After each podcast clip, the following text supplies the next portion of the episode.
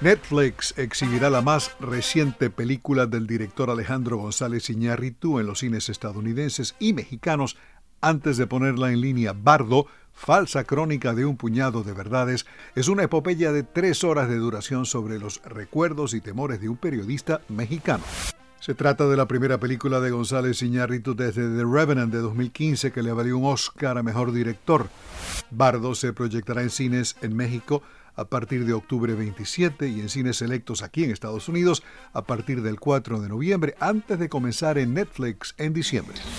Netflix estrenará una comedia que lleva por título Blockbuster, la cual obviamente tiene lugar en una tienda de alquiler de videos, de hecho en la última tienda Blockbuster de Estados Unidos antes de que la cadena junto a otras como Hollywood Video pasara a la historia. Randall Park de WandaVision y Melissa Fumero de Brooklyn Nine-Nine protagonizan Blockbuster. La serie fue producida por Universal Television y es una creación de Vanessa Ramos y Jackie Clark. La primera temporada de 10 episodios de Blockbuster comenzará en noviembre 3.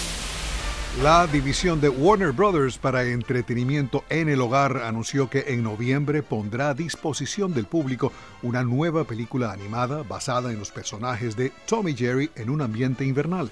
La película saldrá solamente en DVD titulada Tom and Jerry Snowman's Land. Es la segunda película que Warner Animation anuncia en dos meses. La otra es Trick or Treat Scooby-Doo, que saldrá antes de Halloween.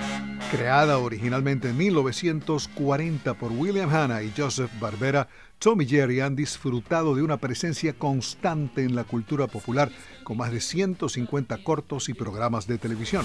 Warner Brothers también ha colocado a Tom y Jerry en proyectos como Tom and Jerry and the Wizard of Oz Tom and Jerry Willy Wonka and the Chocolate Factory.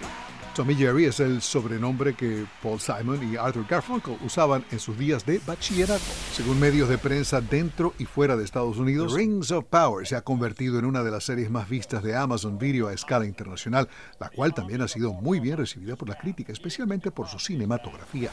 La primera temporada de The Rings of Power, precuela de Lord of the Rings, fue filmada en escenarios naturales en Nueva Zelanda a un costo de 750 millones de dólares, hasta el momento la serie para televisión más cara jamás realizada.